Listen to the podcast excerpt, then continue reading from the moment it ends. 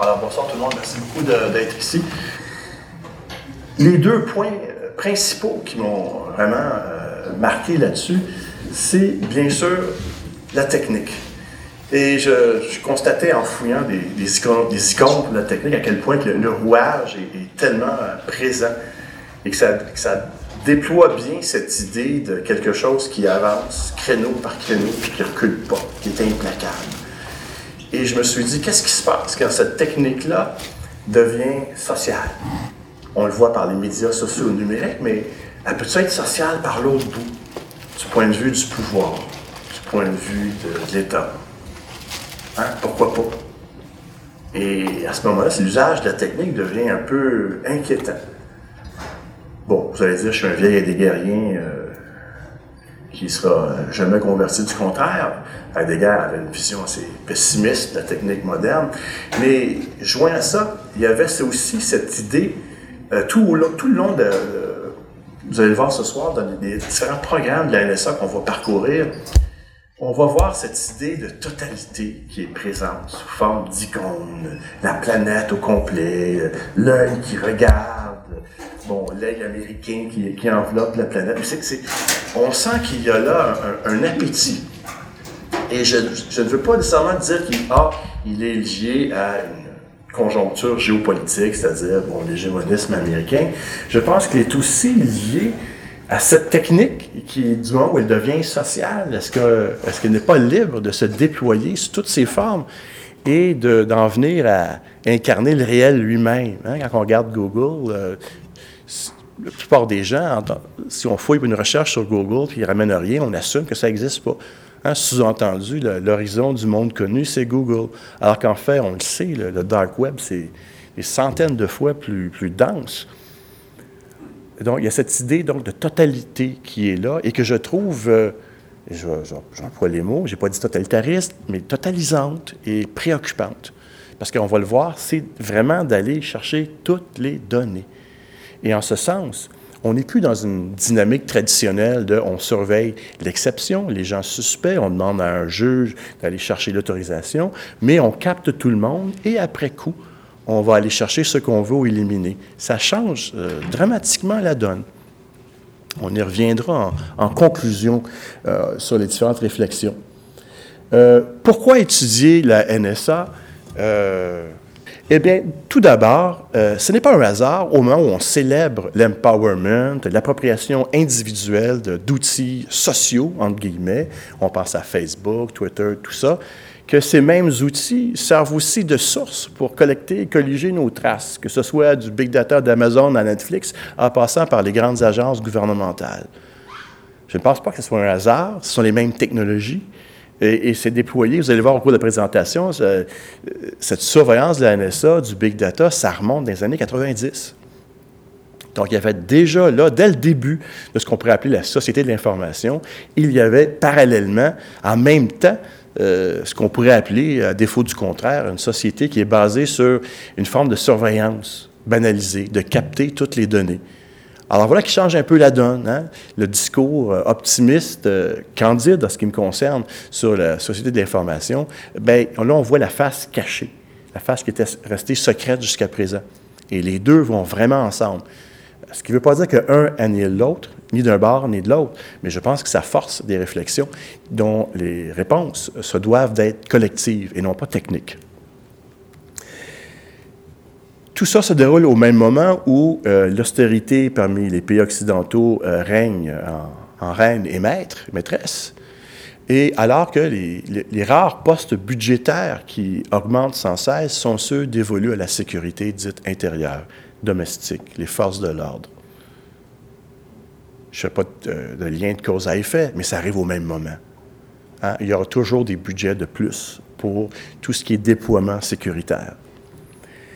Ces mesures de sécurité, on les voit euh, encore plus depuis les, événements des derniers mois. Il suffit de regarder euh, l'agenda euh, politique à Ottawa, mais que ce soit en France, que ce soit aux États-Unis ou en Angleterre, on donne de plus en plus de pouvoir aux agences de renseignement. Les Britanniques ont rétroactivement déclaré légal ce qui n'était pas par leur, leur, agence de sécurité. autrement dit, avant vous le faisiez, ça ne l'était pas, mais maintenant la situation a changé, c'est correct. Donc, des mesures qui augmentent le pouvoir des agences de renseignement et aussi des mesures, et on le voit, qui contrôlent de plus en plus les, les démonstrations dites publiques, les rassemblements. Ça devient dangereux, ça devient suspect. Il y a là une proximité qui est troublante.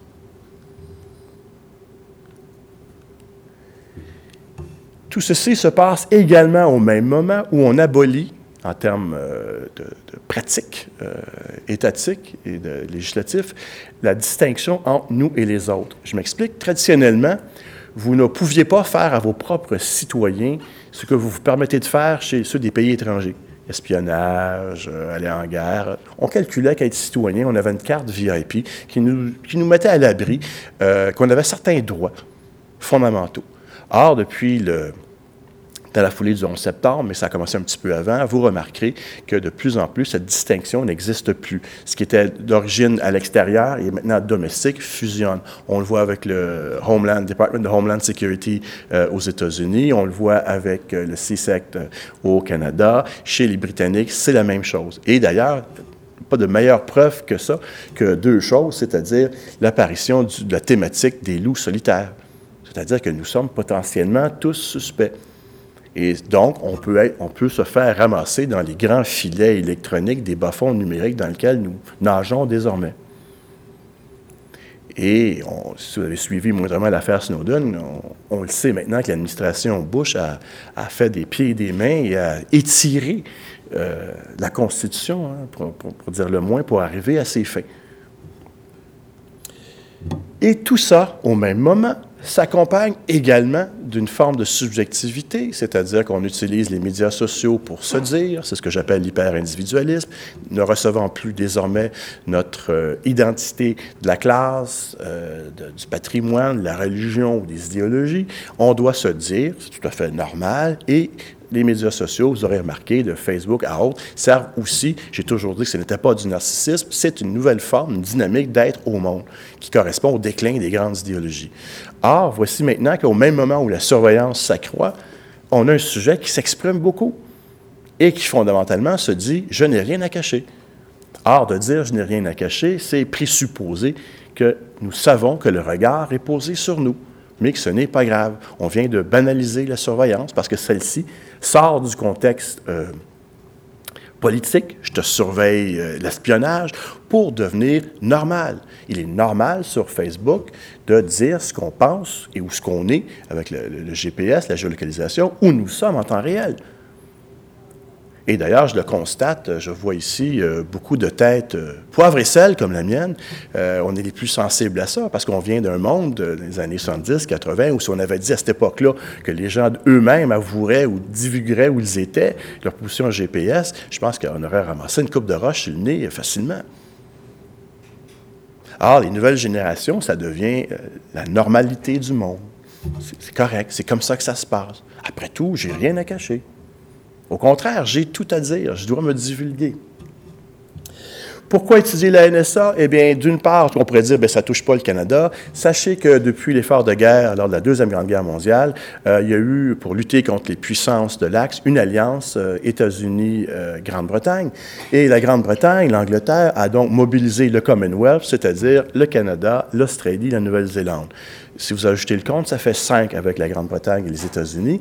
C'est une alliance qui est encore et, historiquement euh, porteuse et elle est encore aujourd'hui, puisque la plupart des documents de la NSA aujourd'hui sont diffusés, étaient destinés à usage restreint de ce qu'on appelle les Five Eyes. États-Unis, Grande-Bretagne, Canada, Australie, Nouvelle-Zélande. Donc, nous faisons partie de. Et là, ça pose la question de est-ce qu'on n'est pas en train de voir une espèce de globalisation de la surveillance? Ah, là, on renvoie encore plus à les thématiques de, totalité qu'on avait il y a quelques diapositives. Donc ça aussi, ça fait partie de la donne. Et puis, euh, tant qu'à se faire regarder, pourquoi pas nous aussi jeter un coup d'œil sur ce qui se passe? C'est ce qui nous permet de faire l'affaire Snowden, c'est-à-dire que c'est historique. Euh, jamais on a vu une telle fuite. Et souvent on disait, ah, il, hein, d'ailleurs, souvent comme ça. Ils, n'ont pas, ils n'ont pas la technologie, ils ne le feront pas. Et là, c'est des, conspirationnistes. Et là, on le sait, là. Là, on a des documents secrets qui ont été lancés parmi le grand public. Et voici l'occasion de faire le point, de regarder où nous en sommes. Quelles sont les conséquences? Bien sûr, je n'ai pas la prétention ce soir de dire on va tout régler ça, grand Dieu non. L'idée de ce soir se veut juste de dire, bien, faisons le point sur bientôt un an et demi de fuite, de divulgation. Regardons le portrait d'ensemble et regardons si ça interroge dans certaines directions plutôt que d'autres. Bon, alors débutons par une mise en contexte. Il faut savoir que, euh, bien sûr, la surveillance s'inscrit dans des dynamiques euh, socio-économiques, mais aussi scientifiques. Hein. Il y a des axes qu'on pourrait interroger, c'est-à-dire l'axe euh, l'industrie et l'État. Il faut savoir également, dans l'effort de guerre lors de la Deuxième Guerre mondiale, toujours, le gouvernement américain avait facilité les échanges entre les universités, l'État et euh, le privé, accord qui a été euh, reconduit sur une base permanente en 1947. Alors, ça fait partie du mode normal euh, américain d'avoir des liens entre l'État, l'industrie et les entreprises privées. Et d'ailleurs, vous allez voir, et c'est ce qu'on va montrer ici, il y a, un jeu de portes battantes et d'intérêt. Pourquoi est-ce qu'on parle de tout ça? Bien, parce que effectivement, Google, Do No Evil, bien, c'est à prendre avec une pincette. On va regarder dans quel contexte ça s'inscrit. Oui. C'est pas tournante euh, spécifiquement en matière de, contrôle, l'industrie de contrôle? Ah, en matière de financement, en matière de. On, vous allez le voir, le deuxième, c'est l'État et euh, les universités, donc transfert de connaissances. C'est pas nouveau, hein. Wiener, von Neumann, dans les années 40, 50, c'était le même principe. Et d'ailleurs, vous allez le voir dans les prochaines diapositives, la façon que ça fonctionne, c'est souvent l'État va financer la moitié de la recherche et se porte garant comme acheteur des produits. Bien, ça, facilite la start-up. Euh, je ne veux pas renier l'individu entrepreneur, mais quand l'État finance la moitié des recherches et s'engage à acheter d'avance la production, ça donne un, petit coup de pouce. Hein? On va s'entendre. Et bien sûr, il y a cette tradition saxonne d'avoir les think tanks qui vont penser les policies. Hein? Les policies, ce sont ces réflexions dont la destinée ultime est d'être traduite en législation.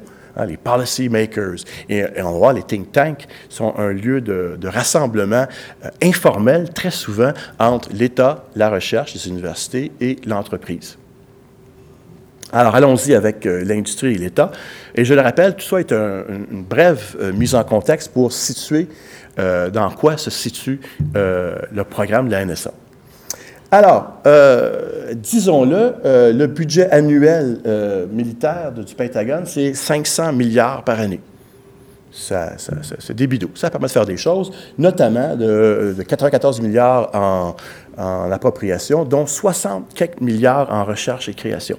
Ça, c'est la même source qui nous a donné DARPA, le Defense Advanced Research Project Agency, qui, je le rappelle, ont financé les travaux de Wiener et financé aussi l'Internet. Donc, c'est cette même agence-là. Et une des erreurs, et je confesse euh, moi-même, d'ailleurs, Marc, euh, je n'ai jamais ramené euh, cette idée de Wiener à l'époque. moi, j'ai pris pour acquis que, bon, l'ordinateur personnel a sorti, qu'on oublie tout ça. Mais non, ils ont continué cette même dynamique-là tout le long. Ça que ça a été secret jusqu'à présent.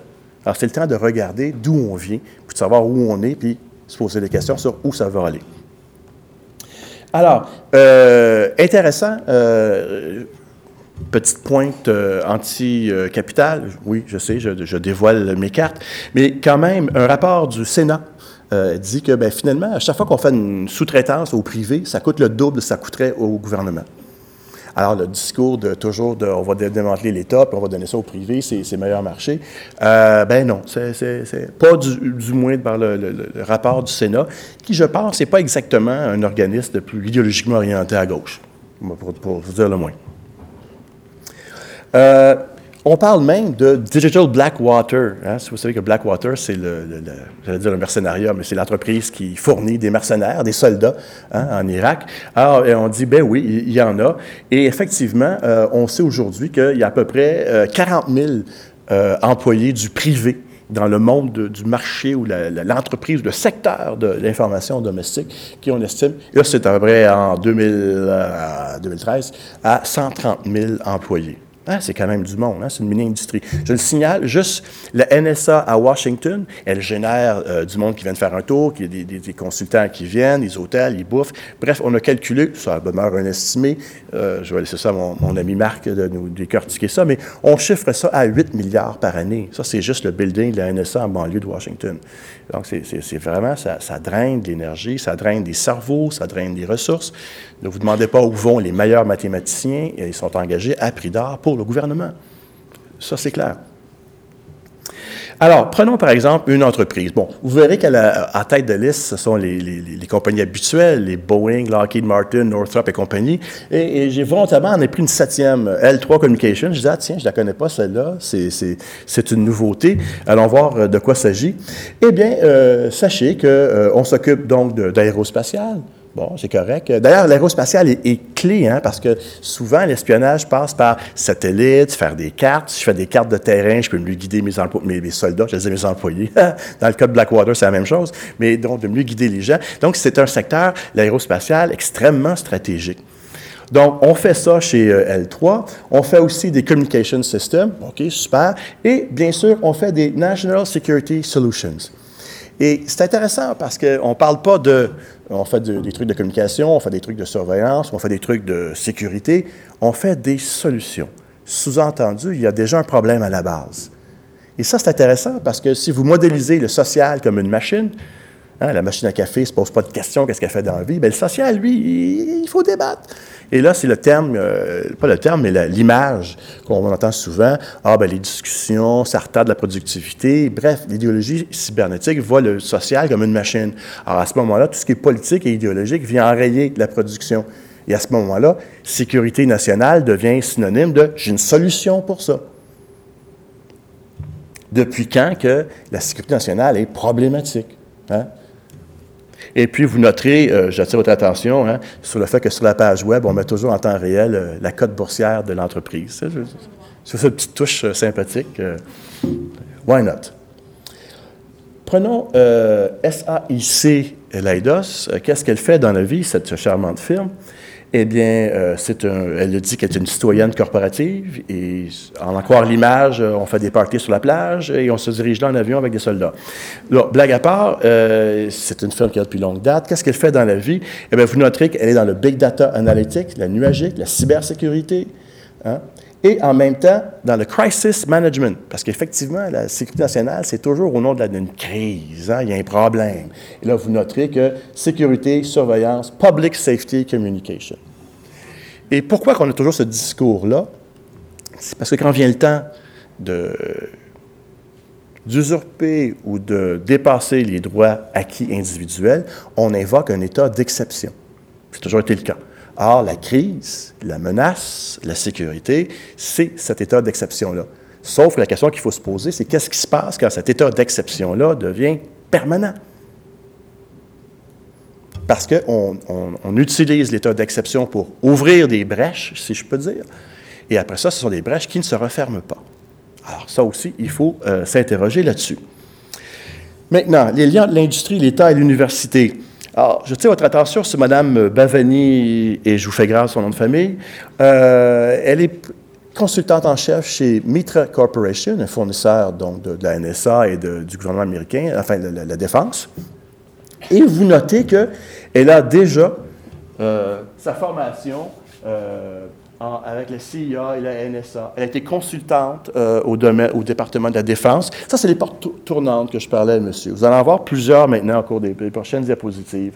Euh, cette dame-là, elle était euh, présente également dans les années 90, lorsque fut émis les premiers appels à la recherche pour développer et penser Big Data, mais il y a 25 ans, des Intelligence Community Initiative in Massive Digital System c'est-à-dire dès les années 93, n'est-ce pas, nous étions, ils étaient en train de faire des demandes de subventions pour des recherches, c'est-à-dire des appels à des recherches pour des systèmes, des cercles rouges, qui pouvaient gérer entre 2 et 3 téraoctets par jour et d'arriver avec des pétabytes. En 93, je vous le signale, on n'avait même pas à 10 bouts sur CD-ROM. Hein?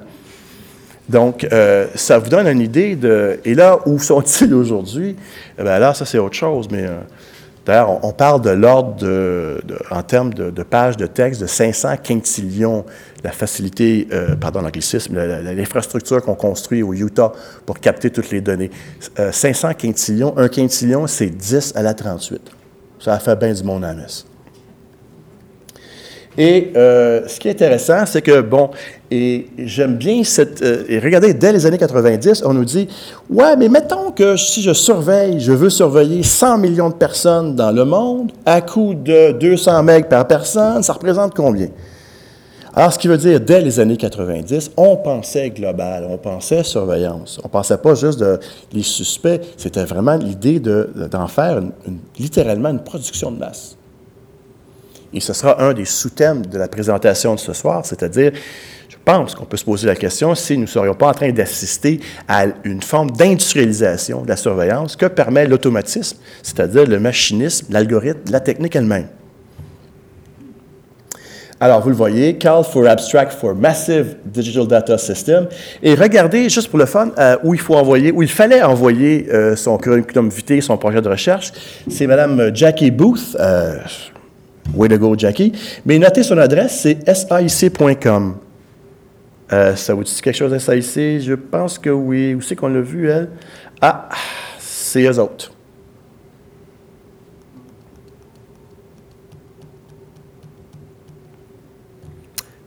Les think tanks, les policy makers, ceux qui vont réfléchir sur la gouvernance, la chose publique, the policy. Euh, et j'ai pas fait beaucoup de recherches. Hein. J'ai juste tiré sur des fils. Et comme ces gens-là sont tout aussi hyper individualistes que moi et vous autres, ils ont tous un profil LinkedIn. LinkedIn, alors je, suis allé voir tout simplement, et c'est surprenant ce que, en tirant sur ces fils-là, ce qu'on peut y découvrir.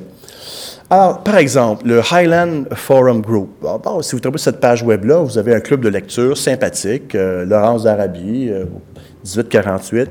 Mais c'est parce que s'il faut aller dans le Highlands Group Forum, et là, c'est n'est pas la même bête.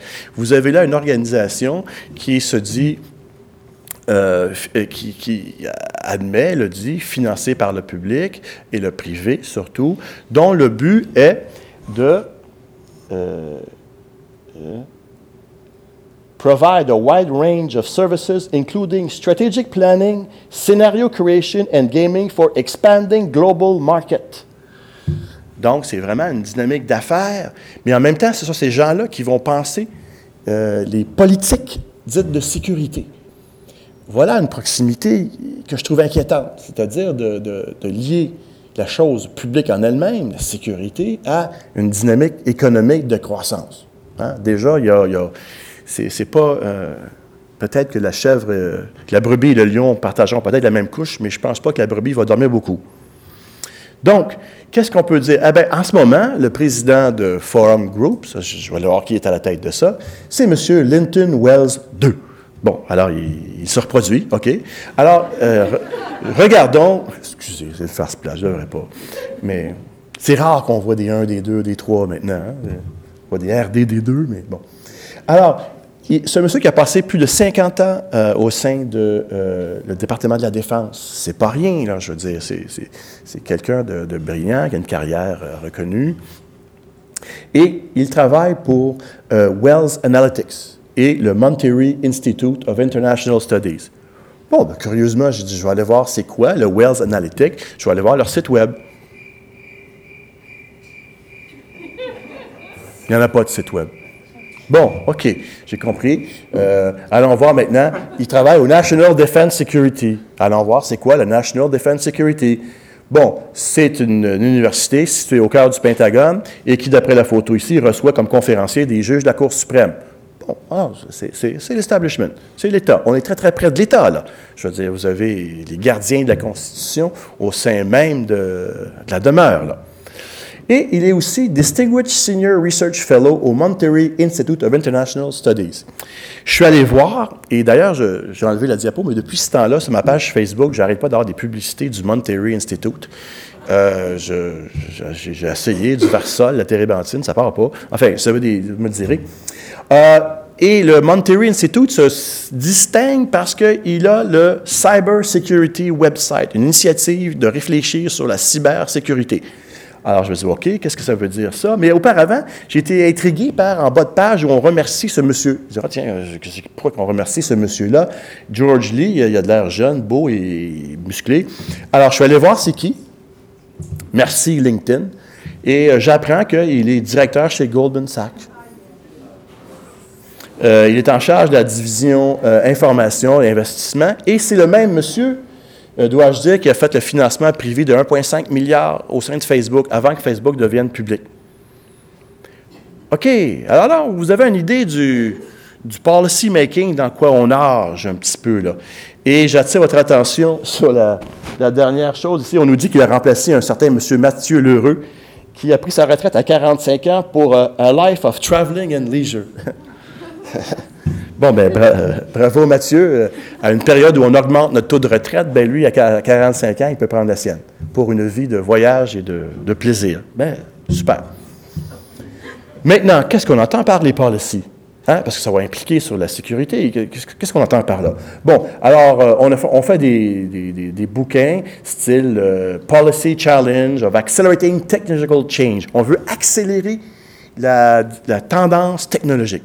Bon, euh, c'est un discours très technocratique, là, mais ça veut dire quoi? Puis pourquoi? Qu'est-ce qu'on entend par là? Alors, j'ai tiré, je suis tombé sur, en janvier 2014, un document qu'on cite beaucoup dans cette étude-là, et c'est se préparer pour la guerre robotique. Bon, alors là, je me dis, est-ce que euh, la CIA a mis de l'acide dans les réserves d'eau potable du Monterey Institute, ou c'est des fantasmes, ou c'est sérieux? Bon, allons voir. Alors, dans le document, qu'est-ce qu'on nous dit? Bien, on est à l'âge de la robotique. Parfait, c'est super. Et, euh, on va prendre le rôle de l'humain. Et l'idée, c'est de créer des swarms, un essaim. En gros, c'est de dire pourquoi arriver avec 10 000 soldats et j'en perds 8 000, c'est une tragédie. Si je fais 100 000 robots j'en perds 80 000, mais je gagne, who gives up? C'est correct. Or, pour faire ça, il faut que ça coûte pas cher. Alors, pour ça, on investit dans les technologies d'impression 3D.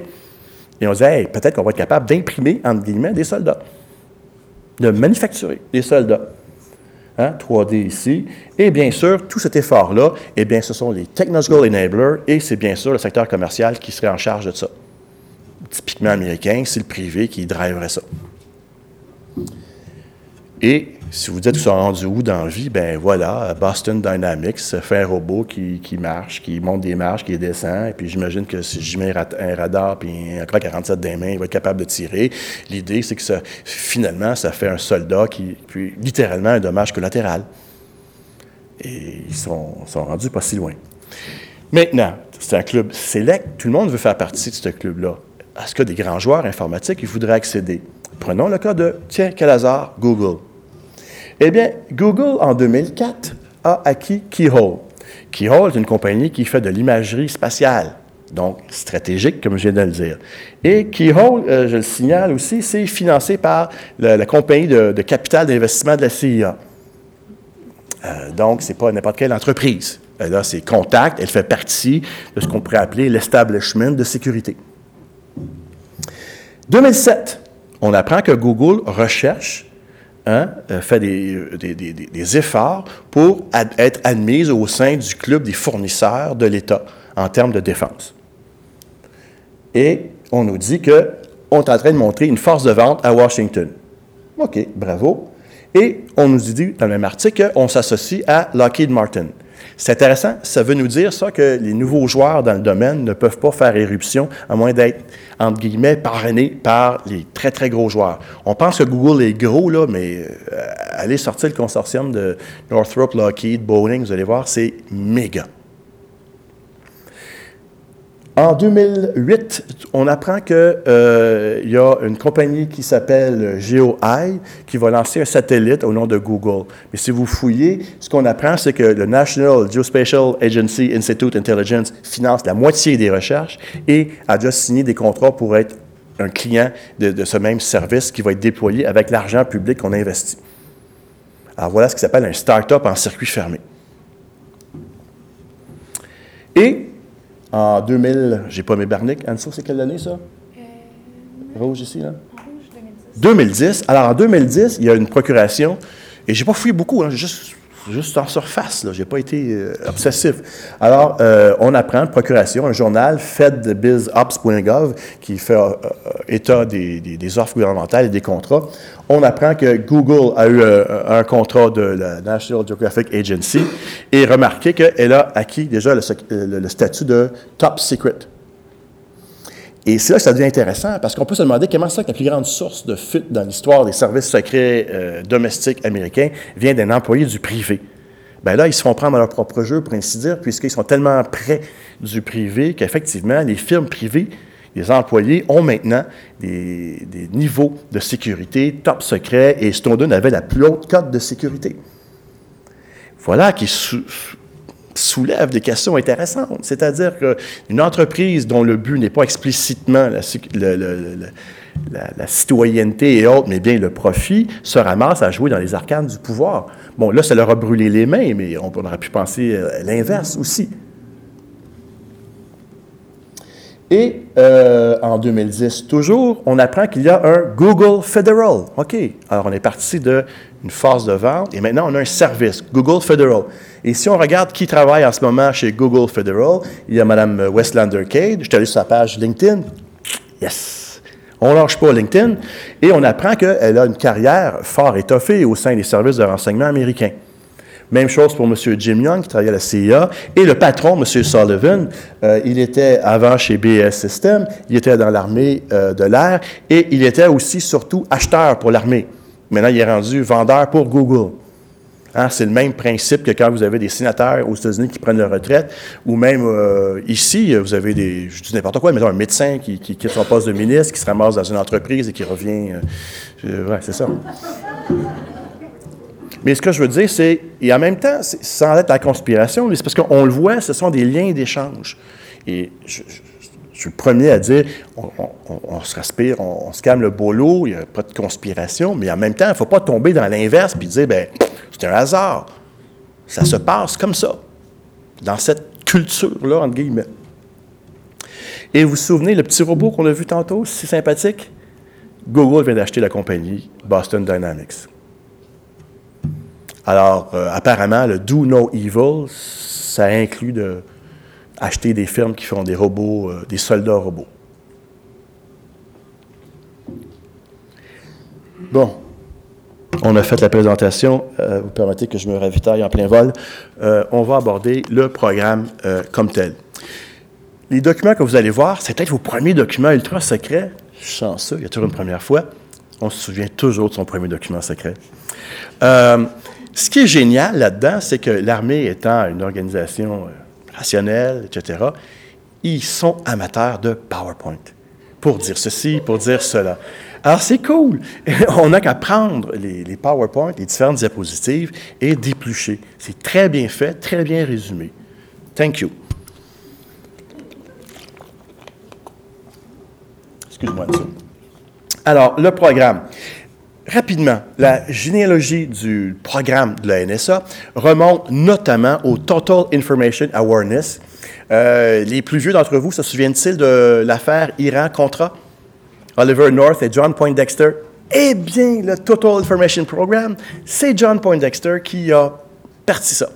Et euh, dès 2001-2002, et voici le fameux logo du, Information, euh, du Total Information Awareness Program, et ce qu'on a fait, euh, alors, la même iconographie, hein, l'œil qui regarde, je ne sais pas si c'est triple là-dessus, là, mais là, et d'ailleurs, si vous regardez, hein, scientia et potentia, la science et le pouvoir. Mais ici, ce n'est pas de la science, c'est d'avoir la main sur les données.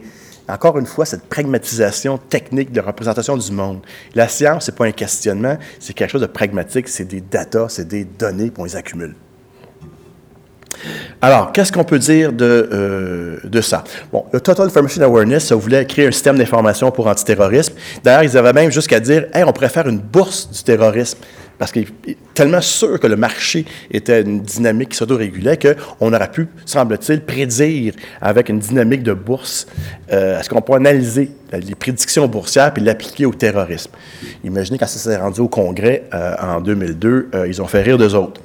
Mais l'idée, euh, il y avait là tout ce qu'il y avait embryonnaire pour faire du big data à l'époque, c'est-à-dire une architecture de base de données massive de sources et de formats divers, des méthodes de cueillette et d'analyse automatisées et de faire des corrélations prédictives. Alors ça, et ça a été, bien entendu, euh, décrié quand un journaliste a inventé la chose, sauf que, euh, vous savez, ces jeux de foire où on a une espèce de marmotte, puis on tape dessus, puis on remonte dans l'autre trou, c'est un peu ce qui s'est passé. C'est-à-dire que le Congrès dit « Hey, vous faites pas ça, parfait, la technologie, elle passe à un autre bureau, Hey, vous faites pas ça », et ainsi, de, de, de coup de maillotche en coup de maillotche, ça se ramasse au sein de la NSA, et arrive le 11 septembre, paf, on ressuscite le programme. Voilà où nous en sommes. Alors, la NSA, voici le quartier général. Hein? Et puis, euh, vous verrez la clé, hein? c'est toujours ça, la cryptographie, le secret, d'aller chercher.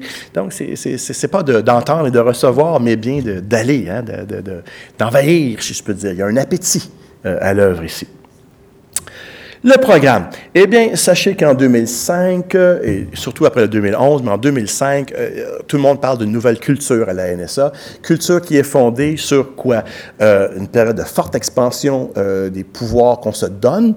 Et à la limite, on demande à l'avocat du vice-président de donner son aval, même si le département de justice est, contre. Ça, c'est dans, l'affaire des révélations de Snowden. Mais aussi de prendre, et ça c'est intéressant, et c'est ce que je vous disais tout à l'heure, entre la différence entre le le citoyen et l'autre, eh bien, on va prendre les techniques, les approches de surveillance des populations dites hostiles, comme en Irak, le militaire et autres, et les appliquer sur son propre territoire. Et du coup, commence cette espèce de, d'amalgame de nous tous, comme des loups solitaires. Ça commence par les aéroports, où on est tous surveillés comme des terroristes, parce que c'est normal. À maintenant, ben voilà, on a, on a les mêmes outils de surveillance qu'on appliquait jadis à l'étranger. Maintenant, on l'applique sur notre propre territoire domestique. Et, bien entendu, il y a le même euh, fantasme, volonté de tout colliger. Hein, votre première diapo, excusez-moi, pardon, c'est quand même quelque chose, votre première diapo top secret. J'attire votre attention, regardez dans le coin supérieur droit, hein, on voit tout USA, Australia, Canada, euh, ça c'est les Five Eyes. Vous allez voir ça tout le long des diapositives. C'est pour ça qu'on peut faire une, adéquation entre ce que le NSA fait, euh, c'est valide pour nous autres, parce qu'on partageait ces mêmes renseignements-là. D'ailleurs, ça permet de jouer sur les mots. Hein? De dire, par exemple, moi, je n'espionne pas les citoyens de mon propre pays. L'autre pays le fait, puis il me donne accès à ces données. Alors, si on me demande si j'espionne, je dis non. Il faut demander est-ce que j'utilise les renseignements. Alors, ça aussi, euh, suite à ces révélations-là, il faudra changer nos expectatives et quel genre de questions on pose à nos élus et à notre gouvernement. Alors, vous le voyez là, hein, le New Collection Posture, Collected Out. Et Marc faisait remarquer très tôt, euh, Marc Ménard, mon ami, euh, qu'il euh, y avait plus que de données ramassées au sein du big data, meilleures seront les corrélations. Donc, ce n'est pas juste un fantasme idéologique, quoiqu'il l'est effectivement, mais c'est aussi un impératif ou une caractéristique statistique. Plus j'ai de données, mieux c'est. Et on le voit très bien là que c'est vraiment la, dynamique euh, générale. Bon, ici, au moment même, ça c'est la fameuse euh, euh, rapport du Sénat sur la révélation Snowden. c'est le sénateur Wyden qui va demander à James Clapper, qui est directeur de, de, tout le service d'intelligence aux États-Unis, une question. Vous allez voir. I don't really know what a dossier is in this context. So, what I wanted to see is if you could give me a yes or no answer to the question Does the NSA collect any type of data at all on millions or hundreds of millions of Americans? No, sir. Comme cela. No, sir. Au même moment, on apprend par le document Snowden un programme Boundless Informant qui, en 30 jours, au même moment où M. Clapper dit no, sir, a récolté 97 milliards de courriels et 124 milliards d'appels téléphoniques. Mais apparemment, il n'y a là aucun Américain.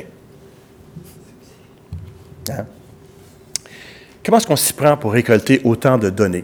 Eh bien, nous savons par euh, les diapositives, par exemple, qu'on a des Key Corporate Partnerships, Hein, si vous avez vu le documentaire de, PBS qui a été traduit par, Radio-Canada, euh, l'affaire Snowden, euh, on sait que ATT, par exemple, a, accepté d'avoir D'ailleurs, c'est un des ingénieurs qui avait remarqué, il y avait une porte, il y avait, un local avec une porte, pas de poignée. C'est vraiment embêtant. Et en fouillant dans, dans- en tirant ses fils, il s'est rendu compte qu'il y avait des serveurs de, on sait que c'est de la NSA aujourd'hui, qui étaient branchés, ces serveurs d'AT&T, et qui pouvaient, à ce moment-là, colliger toutes les informations. Je ne veux pas euh, défendre euh, aveuglément les entreprises, mais sachez que euh, le gouvernement américain utilisait une formule qui était très muselante, tant pour les individus que pour les entreprises, c'est-à-dire qu'on arrivait avec un, ordre au nom de la sécurité nationale, on disait, vous devez faire ceci, cela, et toujours au nom de la sécurité nationale, vous n'avez pas le droit d'en parler. Ça, c'était des lettres de sécurité, nation- euh, de sécurité nationale. Alors, il est possible, effectivement, que les compagnies aient été un peu muselées là-dedans. Sauf que quand vous êtes une compagnie qui aspire à aller chercher la part des 1500 milliards de dollars annuellement consacrés au marché de l'armement aux États-Unis, euh, ça jette un petit doute. Stormbrew nous apprend également qu'on peut aller chercher les informations en se branchant littéralement sur ce qu'on pourrait appeler les nœuds critiques, hein, les, points névralgiques où il y a des, données, des, câbles s'inter- se, se croisent. Alors, on est branché directement là-dessus et on peut aller chercher euh, une foule de données. Vous allez voir, ça va se préciser. Euh, perdez pas votre sourire parce que vous, euh, ouais, il va être mis à rude épreuve. Euh, je me suis attardé au cas de la téléphonie sans fil. D'une part, parce que c'est rendu la forme de téléphonie. Euh, chez les jeunes générations, c'est, épidermique d'avoir son téléphone cellulaire. Alors, qu'est-ce qui se passe avec la téléphonie sans fil? Comment est-ce que la NSA s'y fait? Parce que d'ailleurs, il y a un problème. Parce que la téléphonie sans fil, il y a de l'encryption, d'une part. Et aussi, vous le voyez, à tous les 2-3 ans, on passe du 3G, 4G, LTE. Les normes changent tout le temps. Et pauvre agence de surveillance qui doit s'adapter à ces nouvelles normes tout le temps. Alors, comment est-ce qu'on s'y prend? Eh bien, premièrement, on a des groupes spécialisés, hein, le, le Target Technology Trend Center, Trend, hein, les tendances. Et de l'autre bord, le Signal Intelligence Development. Et encore une fois, vous remarquerez toujours la même métaphore de la planète, de la Terre, euh, toutes les données, c'est tout le réel. Alors, le programme s'appelle Aurora Gold. Bon, qu'est-ce qu'il fait dans la vie? Et je vous rappelle, hein, vous savez comment est-ce que c'est tellement lent, les changements technologiques en informatique, hein? Tout ce qu'on parle, ça a trois ans. Alors, on nous dit en 2012, on est fiers de nous autres, on a 71% des réseaux de téléphonie cellulaire sur la planète où on a accès. Bon job. Et euh, alors, 701 confirmés, 985 estimés. On, estime qu'on couvre 70% hein, grosso modo, euh, des, euh, des fournisseurs de téléphonie sans fil. Comment est-ce qu'on fait pour être sûr d'être toujours à, la fine pointe? Bien, on engage du monde pour réfléchir, comme vous le voyez là, sur l'évolution des différentes normes, euh, le 3G, le 4G, et on le voit bien, on, on réfléchit là-dessus, mais est-ce suffisant? Je pense que non. Et pour s'assurer, ce qu'on va faire, on va dire, ah ben tiens, il y a un truc qui s'appelle IR.21. C'est un petit protocole très simple. Vous savez, lorsque vous allez dans un pays étranger et que vous continuez à utiliser votre téléphone cellulaire avec un autre fournisseur, eh bien, il faut qu'il y ait une passation des appels. C'est-à-dire, une partie des codes, il faut qu'ils soient révélés entre fournisseurs. Or, si la NSA met la main sur ces documents de IR.21, euh, vous regardez qu'on est capable d'aller chercher euh, des- le roaming, le signal, la, facturation et aussi, bien sûr, le nom de l'opérateur, le pays, son adresse de courriel, s'il va sur Internet, euh, le DNS a utilisé, etc. Il y a un paquet de renseignements qu'on peut aller chercher. Mais comment est-ce qu'on fait pour aller chercher ces normes-là qui sont. C'est très sélect, c'est que le privé? Eh bien, on espionne les 1200 ingénieurs qui font partie des forums internationaux du GCMA. Comme ça, on, voit le code, le protocole se construire littéralement sous nos yeux et on est capable d'identifier les vulnérabilités qui peuvent se dire entre eux autres. Ce qui permet d'arriver avec littéralement un cycle de production de la surveillance via l'arnachement d'une norme d'interopérabilité entre fournisseurs. J'attire votre attention sur en vert les vulnérabilités. Vous noterez qu'il est écrit What vulnerabilities are critical, mais aussi How do we discover vulnerability and how do we introduce vulnerabilities where they do not exist yet? Vous souvenez-vous des années 90, euh, Normand X-File Lester? Il nous parlait d'échelons, puis tout ça. on, avait un peu de Ah, ga, ga, ga. On, on sait bien, Normand Lester, il a déjà deux doigts du X-Files. Il avait raison. il avait raison. Les normes, les équipements se déploient avec l'option sécuritaire, entre guillemets, pleinement intégrée, de gré ou, de ce qu'ici, de, de force. Et vous avez là, littéralement, ce qu'on pourrait appeler du hacking d'État. Et ce qui est intéressant et totalement, moi, ça m'a freaké totalement euh, ce que vous allez voir là, mais c'est de regarder comment est-ce que le processus est rationalisé.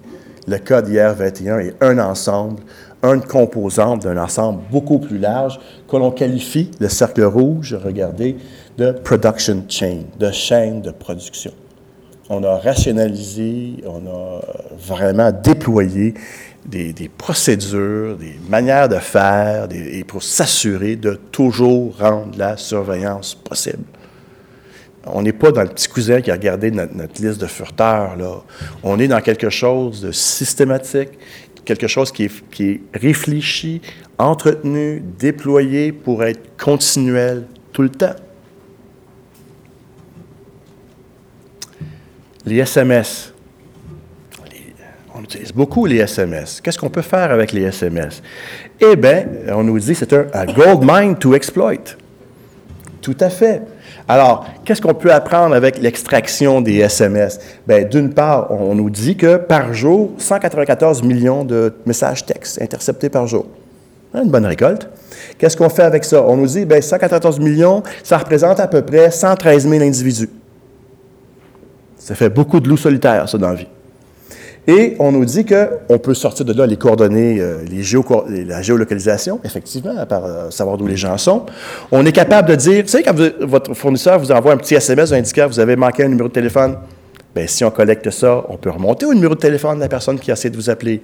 Eh bien, c'est ce qu'on fait. On le voit ici, 5 millions d'individus ou de numéros de téléphone additionnels, parce que c'est la mesure de la chose. Hein. On veut aller chercher, toutes les données. Alors, tout ce qui est nouveau, tout ce qui est incrémental, pensez à la roue dentelée. Hein. Elle clique, à l'avance, à l'avance, par pas. Euh, on peut également aller chercher, si vous, si vous euh, traversez des frontières, c'est-à-dire vous avez du roaming, l'itinérance votre fournisseur va vous envoyer un message vous disant maintenant, vous, vous allez passer dans un autre fournisseur. Alors, on est capable de déduire les déplacements avec ça. Et bien sûr, si vous faites des transactions par carte de crédit, que vous avez une confirmation par SMS, bien oui, ça, ça, se fait ramasser également, évidemment. Prism, la fine fleur du programme. Comment faites-vous pour capter au complet toutes les données d'un tuyau? Hein? de fibre optique? Eh bien, vous utilisez un miroir. La lumière dévie d'un bar à dévie de l'autre, c'est pas ralenti, et j'ai exactement le double. C'est ce que permet de faire la fibre optique. Si je mets un miroir sur un tuyau de fibre optique, je split littéralement le, faisceau en deux. Parce que si je mettais un ordinateur pour faire le traitement et intercepter, ça ralentirait les performances réseau, on le détecterait. Mais la vitesse de la lumière, ça ralentit un petit peu dans le dernier tournant, personne ne va s'en rendre compte. Alors, comment ça fonctionne? On nous dit que c'est euh, Prism, un des outils les plus utilisés. Et comment ça fonctionne? Bien, vous le voyez, ça s'intègre bien sûr euh, d'autres programmes, mais surtout, on le voit, collection directly from the servers of these US service providers, Microsoft, Yahoo, Google, Facebook, Paltalk, AOL, Skype, YouTube et Apple. Si vous voulez avoir une idée de comment ça s'est déployé, euh, ça a commencé en 2007 avec Microsoft et Apple a été apparemment le dernier. Bon, là, les fournisseurs ont dit non, non, non, non, on n'a jamais donné la permission, mais ça reste flou parce que ce sont des transactions qui se font au nom de la sécurité nationale, donc auquel on associe le secret absolu et par le fait même une carte blanche d'immunité. D'ailleurs, c'est là le problème. Et tout ça pour seulement 20 millions par année. une aubaine. Et puis, ben, vous le voyez, on le voit ici, que bon, Skype, euh, Facebook, Google, euh, bref, au-dessus de 45 000 sélecteurs. Sélecteurs, ce sont des, des, cibles individuelles. Donc, il y a 45 000 individus là, quand vraiment on est capable d'aller chercher un amalgame de, paquets de renseignements et de créer euh, les fameux profils. Hein. Et on le voit ici, donc Microsoft, Google. On a même un système de classification, comme vous le voyez, sur euh, le fournisseur en question et avec le type de contenu. Alors, vous le voyez, le chat, le courriel, la voix sur IP, les forums, les médias sociaux, les vidéos, etc. Tout ça, c'est littéralement une pêche de grand fond. Euh, même type, le même type de pêche, malheureusement, qui écume euh, nos, nos, océans, bien là, ça écume le monde numérique.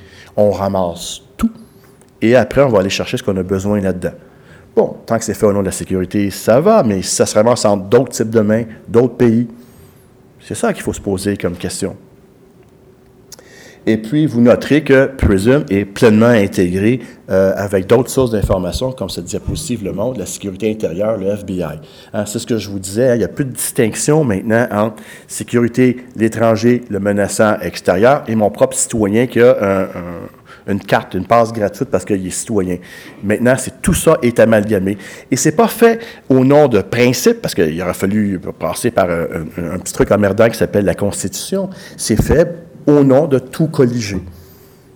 Et après tout, ce n'est que de brancher deux serveurs ensemble, et puis là, on amalgame. C'est juste technique. C'est ça le piège. On a juste l'impression qu'on fait juste amalguer des données qui se promènent. Mais ce faisant, les données bousculent, voire violent euh, la Constitution, nos, a priori, nos façons de voir le vivre ensemble. Muscular, un autre programme très édifiant. Lui, c'est le Special Source Operation. Alors déjà, on sent la spécialisation là. Les unités spéciales, qu'est-ce qu'elles font? Eh bien, eux, et c'est là où les, les, fournisseurs Yahoo, Microsoft, tout ça, ont dit, nous, on n'était pas au courant de tout ça. Parce que Muscular consistait à dire, on va s'intégrer euh, entre les serveurs des compagnies lorsqu'ils font leur backup, leur copie de sécurité. On va s'intégrer et on va capter ainsi toutes les données. Fallait y penser. C'est qui le malin? Et vous remarquez cette diapositive qui, qui, a fait fureur. L'auteur a cru bon de mettre un petit smiley, dire Hey, uh, added and remove here. On les a vraiment par les couilles. On est installé. On est capable d'avoir une copie.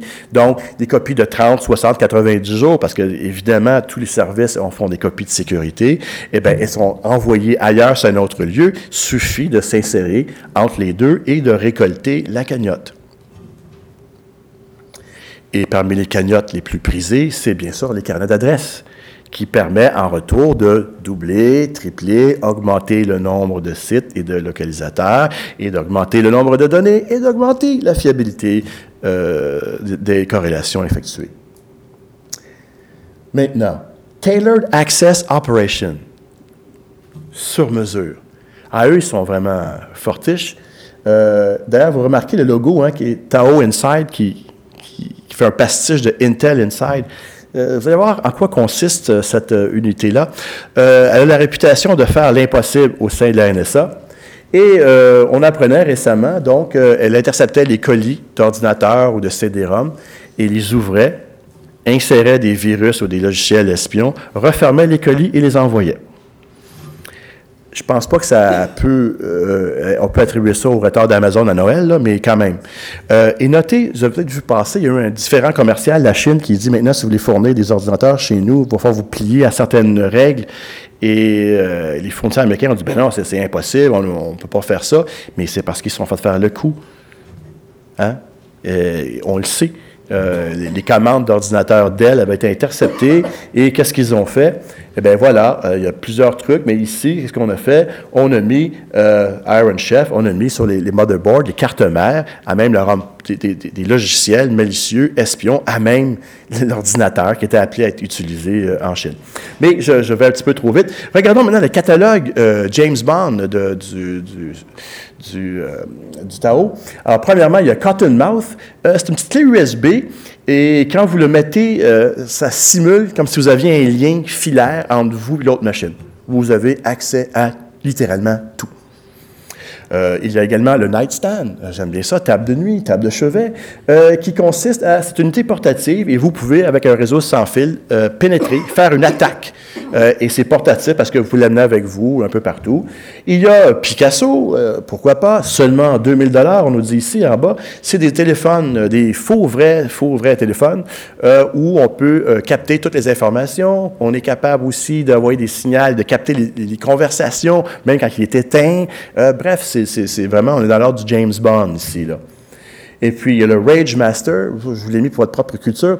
C'est une petite puce. Remarquez le câble, là, c'est très petit. Le câble noir que vous avez là, c'est un câble vidéo, là, comme ça ici, là, d'une machine. Et cette petite puce-là, lorsqu'elle est activée par un signal radar, elle se met à renvoyer ce qui passe au travers d'elle, c'est-à-dire le signal vidéo, c'est-à-dire tout le contenu à l'écran de ce qui se passe. Euh, ah, j'aime, mon favori, ouais, le Candygram, que j'aime bien. Euh, 40 000 c'est un peu plus cher, mais si vous le prenez, je vous donne deux Picasso en, retour. Euh, Candygram, c'est de simuler une tour de téléphonie cellulaire. Donc, le- les cibles, entre guillemets, aux alentours, leur téléphone dit Ah, ben, il y a une tour cellulaire, c'est une fausse tour. Ils y vont, ils vont transiger par elle, et là, ben, on rouvre les vannes, puis on intercepte les données. C'est ce genre de choses qu'il est possible de faire. Maintenant, là où c'est plus problématique, et rassurez-vous, nous nous dirigeons vers une conclusion euh, heureuse, je l'espère, à cette con- conférence, vous avez été bien sages. Euh, parlons de Stocknet et Flame. Qu'est-ce que Stocknet et Flame? Ce sont des virus euh, qui ont sévi l'an dernier, euh, 2010 et puis 2012 pour Flame et qui sont un peu particuliers. Euh, Stuxnet, c'est un virus très spécial parce que euh, il était par clé USB. Quand tu le branchais dans l'appareil, il allait en mémoire vive et changeait des DLL, des fichiers d'opération de Windows, de sorte que quand vous faisiez Explorer, regardez ce qu'il y a sur la, la clé USB, il n'y a, rien. Il n'y a surtout pas les petits fichiers qu'on va changer. Et ces fichiers-là, et ce sont les gens de chez Simon Tech euh, qui ont commencé à analyser euh, et qui ont été fort surpris de ce qu'ils avaient trouvé. Au final, euh, ce virus-là ciblait très précisément, est à la recherche sur le réseau de cartes Simons interface U232, whatever, je me souviens plus du nom exact, mais en fouillant, on a appris que c'était une carte qui contrôlait des centrifuges nucléaires et que ce virus-là allait surtout en Iran. Et, et voilà ce qu'il faisait. Euh, il faisait spinner, excusez-moi, tourner de façon folle euh, les centrifuges qui se brisaient. Et c'est nécessaire pour séparer les isotopes euh, 232 de l'eau lourde, whatever. Et, mais alors qu'elle se brisait, l'interface de contrôle, elle, piratée, affichait que tout était normal. On estime que ça a retardé euh, le programme iranien de 8 à 10 mois facilement.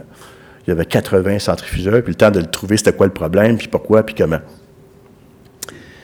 Flame, c'est un peu la même chose. Il euh, ciblait euh, 22, euh, 8 pays spécifiques euh, et il s'installait sur les ordinateurs. Et lui, il était à la recherche de documents Word, PDF et AutoCAD. Des plans. Bon. Euh, les gens de chez Kaspersky Antivirus euh, ont commencé, et on commence maintenant à faire le lien. Parce que quand les gens de Symantec ont vu ça, ils ont dit, ben ça, c'est pas un virus traditionnel, il y a quelque chose qui marche pas. D'une part, il est très sophistiqué, vraiment sophistiqué. Deux, il est modulaire. Oubliez pas que les gens de chez Symantec travaillent en forme de signature. Hein, Un virus a une signature, il, travaille de telle façon, puis c'est la marque de commerce ou l'autographe, si vous voulez, de ses créateurs. Or, avec les virus comme Stuxnet, il dit, il y a comme plusieurs auteurs. Aujourd'hui, ce qu'on sait, ou ce qu'on se doute fort bien en tout cas, c'est que c'est probablement, aux, estimés de- au dire de- de- de- des gens des spécialistes de Symantec, ils estiment que c'est à peu près 30 personnes qui ont travaillé pendant six mois pour faire ce genre de truc-là. Alors, c'est vraiment très modulaire, très spécialisé. C'est aussi très ciblé. Dans ce cas-ci, c'était l'Iran. Et aussi des fonctionnalités avancées. On ne veut pas un surpris d'identité, on ne veut pas des cartes de crédit. Moi, je veux viser la centrifugeuse. Et Kaspersky commence déjà maintenant à établir des liens entre ces différents virus-là ou malware, hein, de- de- des- des- des vers, littéralement, et on commence à avoir des signatures entre guillemets. Chose certaine, ici, on vient de dépasser la surveillance, l'espionnage, et on a le gros orteil dans ce qu'on pourrait appeler la cyberguerre, c'est-à-dire de faire des attaques pour euh, euh, annihiler, retarder l'utilisation de, d'infrastructures. Dans ce cas-ci, c'était une, usine euh, nucléaire. Et Kaspersky, on ne connaît pas les auteurs, mais ils les nomment The Equation Group. Et ont commencé à recenser euh, les victimes, entre guillemets, et comme vous pouvez voir, l'Iran, la Russie, le Pakistan, l'Afghanistan, l'Inde, la Chine, la Syrie et le Mali euh, sont les plus euh, infectés. Donc, ce pas des virus, hein, parce qu'on pourrait prendre des statistiques puis dire, ben, un virus, normalement, il se répartit un peu partout, mais pas ceux-là. Ils sont faits très ciblés. Alors, on est loin là, des, hackers acnéens boutonneux qui, en deux pizzas, s'amusent à, faire des script kiddies. Là. On parle de, produits à la limite, c'est une forme d'arme hein, extrêmement sophistiquée. Et ça aussi, ça, découle de tout cet argent qu'on investit dans la sécurité et la technologie. Maintenant, euh, en quasi-conclusion, tous ces renseignements-là, c'est bien beau, mais si je ne suis pas capable de les rendre euh, opérationnels, c'est-à-dire faciles, convivial, qu'on peut s'utiliser, ça ne vaut que dalle. Alors, ça, c'est la job de X-Key-Score qui consiste à offrir une interface d'interrogation. Alors, comment ça se passe? Bon, vous avez ici une carte, euh, grosso modo, de tous les, nœuds de collecte des données de la NSA. Comme on peut voir, il y en a plusieurs. Et est-ce que vous notez euh, en plein milieu du Pacifique, le, cercle bleu, vous savez qu'est-ce qu'il y a là? Hawaii. Et qu'est-ce qui était à Hawaii? Snowden. Et voilà. Et là, là, on commence à comprendre. Il était stationné exactement dans le nœud entrepreneur, euh, pour le privé, top secret. Alors, il était exactement au bon endroit pour récolter beaucoup de choses. Effectivement, voyez, est une plaque tournante. Bon, ben écoutez, c'est génial. J'espère qu'il faisait beau. Alors, qu'est-ce qui se passe avec ça? Bien, premièrement, pour s'arranger pour que les données voyagent partout dans le monde, on déploie 700 serveurs sur 150 sites et on fait une interface d'exploitation qui permet en temps réel hein, d'aller interroger la base de données. Et on nous dit ici qu'on a un taux de roulement de trois jours maximum entre la cueillette des données et son intégration dans la base de données comme telle. Alors déjà, on, vise le temps réel. Hein. Et, euh, et, comment ça fonctionne? Mais regardez ici. Euh, euh, how do I find a cell of terrorists that has no connection to no strong selectors? Qu'est-ce qui devrait vous mettre la puce à l'oreille? Là, c'est un peu inquiétant. C'est pour ça que j'ai choisi cette diapositive-là. On nous dit, ben, regardez pour des choses, des anomalies. Par exemple, vous êtes en Allemagne et vous parlez le français, c'est une anomalie pour eux autres. Vous utilisez l'encryption, le chiffrement, c'est une anomalie. Alors ça devient plus problématique parce qu'on pourrait, comme citoyen, de dire, moi, je veux garder mes données privées privées et je prends le chiffrement dans l'encryption. Bien, avec ces critères-là, vous venez de vous mettre ça à la liste. Là. Hein? Et j'aime bien celle-ci. Someone searching the web for suspicious stuff. Moi, j'aime bien des politiques euh, qui se déploient sur les affaires suspectes. Et là, rappelez-vous, quand Snowden, dans l'entrevue, a dit Ben oui, de mon poste de travail, tu me donnes une adresse de courriel, même celle du président, je peux aller chercher ce que je veux. Bien, vous le voyez avec cette diapositive-là. Hein? De le poste de travail, en avec le numéro de téléphone, l'adresse de courriel, euh, son, log time, l'heure, où c'est l'endroit où c'est connecté euh, dans des activités, c'est suffisant pour ce qu'on appelle un target selector et d'aller chercher l'ensemble du dossier. Et si vous dites, ben montre-moi tous les, documents Word encryptés qui viennent de l'Iran, ce qui est assez fréquent comme question, hein, ils peuvent faire ça? On nous dit que le volume de données en 2012 est trop élevé. Il vous faudra faire venir les données de là-bas et de faire votre propre interrogation. Mais gageons que le but visé, c'est augmenter la bande passante, augmenter la puissance de traitement. Enfin, je ne pense pas que le volume Hein, regardez l'évolution depuis les 20 dernières années de l'espace de stockage et des vitesses de transmission. Le volume n'est pas un obstacle insurmontable. Euh, et puis, si vous pensez que faire des Virtual Private Network, des VPN, vous mettez à l'abri, hein, on passe à un prochain appel. Ils sont capables d'aller décoder ça et d'aller chercher. Maintenant, les méchants Américains, regardons ce que nous, les Canadiens, nous faisons. Alors, nous avons un programme qui s'appelle Lévitation. Est-ce que c'est de, l'intense méditation? Je ne sais pas. Euh, ce qui est, euh, est, problématique ici, c'est Behavior-Based Target Discovery. Donc, ce sont les comportements. Ah, les comportements, c'est quoi? C'est le maniement de nos outils. Un comportement, c'est j'ai dit que j'aimais telle chose, j'ai utilisé mon GPS, j'ai pris mon téléphone. Hein? Et c'est comme ça que se déploie la gouvernance par des actions.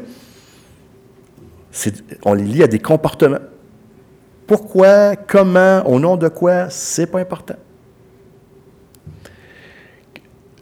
L'évitation consiste à dire les méchants terroristes téléversent, upload, téléchargent, download des documents.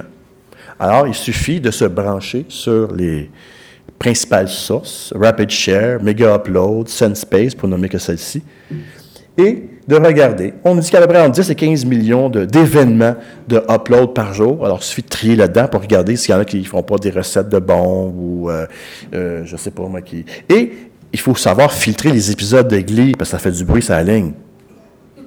C'est une vraie slide, là. Ça ne vient pas de moi, là.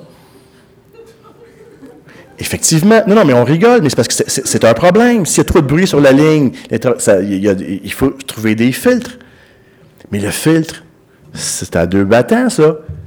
Je peux aussi bien faire des filtres. Je suis capable de filtrer gli de l'équation. Je suis capable de dire, sors-moi toutes les glis de ça. C'est pas juste pour éliminer, ça peut être aussi pour aller précisément chercher. Et ça, on l'a vu euh, avec Marc, euh, Big Data, Marc Androjevic, tu te rappelles euh, Australie, le, comment est-ce qu'il appelait ça, de sentiment analysis. On, essaye de trouver de plus en plus la contextualisation, les sentiments. Parce que si je dis, ouais, on est pas mal surveillé, ha, ha, ha, je suis pas sérieux, mais on ramène toutes les données.